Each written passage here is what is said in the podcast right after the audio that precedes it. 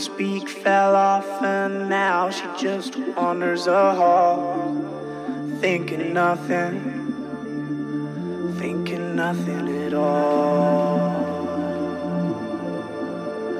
Once there was a man who had a little too much time on his hand and never stopped to think that he was getting older.